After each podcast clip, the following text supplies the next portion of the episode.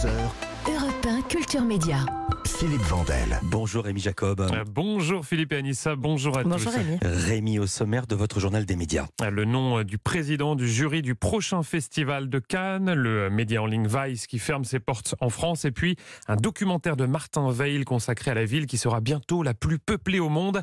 On entendra les explications du journaliste. Mais d'abord, évidemment, on commence par les audiences qu'ont regardé les Français hier soir le top 3. Voilà. Alors c'était un duel de série hier soir entre TF1 et France 2 et dans cette battle c'est France 2 qui est en première position avec L'île prisonnière, 4,1 millions de téléspectateurs soit 20,6% du public pour la série écrite par Michel Bussy. hein. C'était hier soir les deux derniers épisodes, une première saison qui finit donc en beauté et qui pourrait donner envie à la chaîne de commander une deuxième saison. Derrière on retrouve TF1 avec Avenir, 2,8 millions de téléspectateurs soit euh, 15,3% de part d'audience pour la série portée par Kev Adams. C'était la première hier soir. Exactement, vous en parlez hier et c'est un petit démarrage.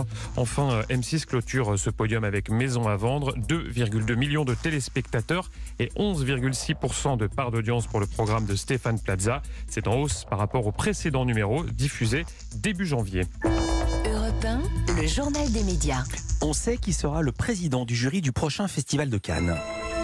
Eh oui, un nom dévoilé ce matin. Il s'agit euh, de Ruben Östlund. Le réalisateur suédois succède à Vincent Lindon et c'est euh, peu dire hein, qu'il connaît le festival comme sa poche puisqu'il a remporté la Palme d'Or deux reprises. hein. C'était en 2017 avec le film The Square, puis euh, l'an passé avec Sans filtre. Je suis heureux, fier et empreint d'humilité de me voir confier l'honneur de présider le jury cette année, déclare-t-il. À noter que la 76e édition du Festival de Cannes se tiendra du 16 au 27 mai prochain. Il fait des jolies phrases pour un Suédois.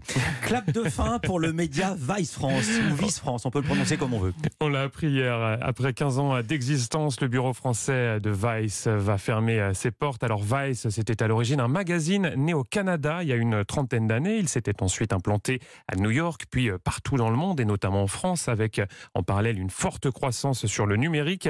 Il y a quatre ans, le magazine papier avait cessé de paraître, mais le site internet continuait, lui, de proposer de nombreux contenus au ton décalé. hein. C'était sa marque de fabrique. Cette fermeture intervient dans un contexte économiquement compliqué pour Vice, puisqu'en janvier dernier, le groupe a annoncé qu'il cherchait un repreneur. C'est en tout cas la fin d'une époque, comme l'explique Paul Douard, le rédacteur en chef français. Il se confie à Europe 1 Culture Média.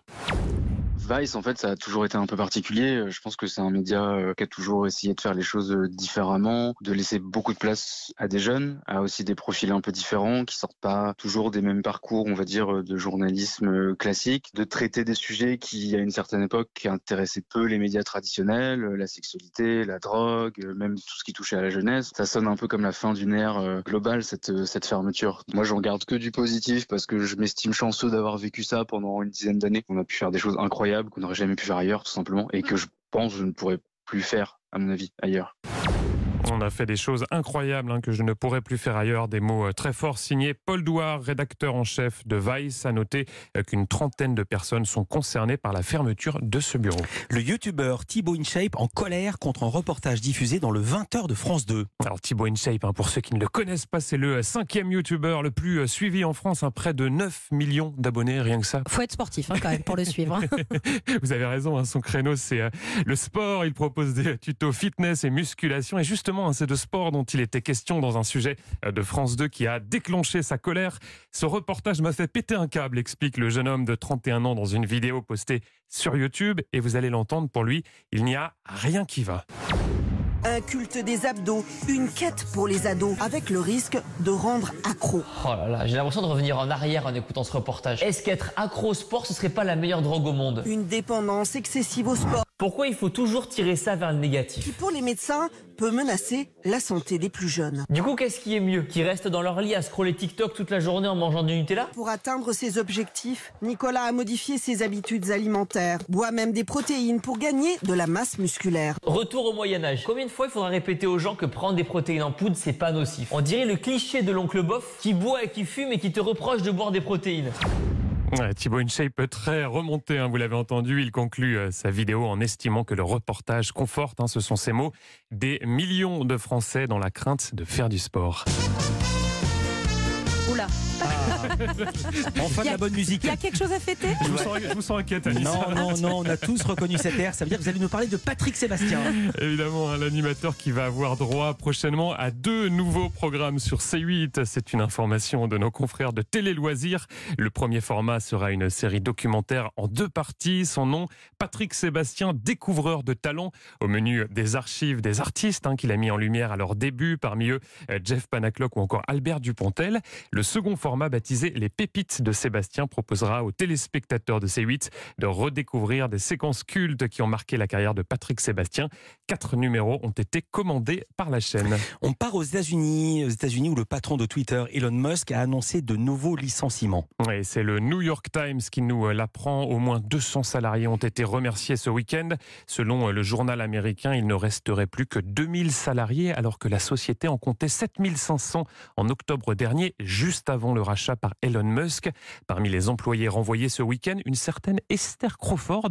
Elle était responsable du nouveau programme de relance de Twitter et elle s'était fait remarquer avec son soutien sans faille à Elon Musk. hein. Elle avait même tweeté une photo où on la voyait dormir sur son lieu de travail, hein, dans son bureau. C'était dans un sac de couchage à même le sol.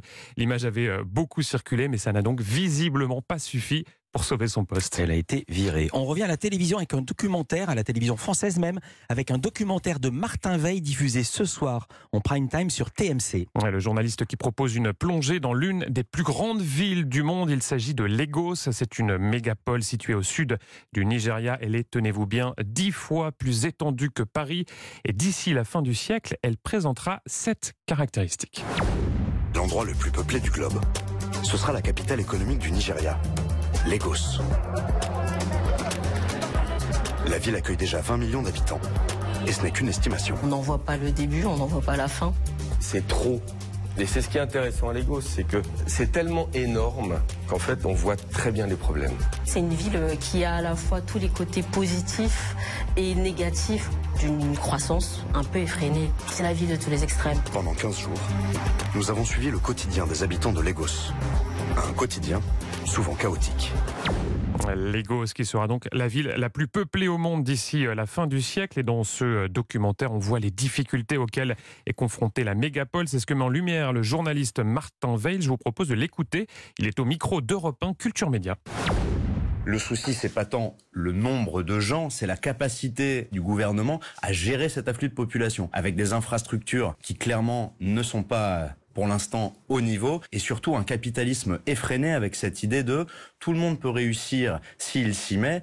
Or, on voit bien que euh, le Lagos Dream, comme on l'appelle, il est réservé à une toute petite minorité. On a discuté à la fois avec des journalistes spécialisés euh, de l'Afrique, on a discuté aussi euh, avec des experts, avec des démographes, avec des prospectivistes, pour avoir justement une parole d'expert qui nous permet à nous de remettre dans un contexte plus mondial cette poussée démographique qui est en train de connaître l'Afrique et notamment la ville de Lagos. L'Afrique hein, qui, habitera, qui abritera pardon, plus de 40% de la population mondiale d'ici à la fin du siècle. Et tiens, petite devinette, Anissa, Philippe, est-ce que vous savez aujourd'hui quelle est la ville la plus peuplée au monde? Clermont. Sochaux. Sochaux.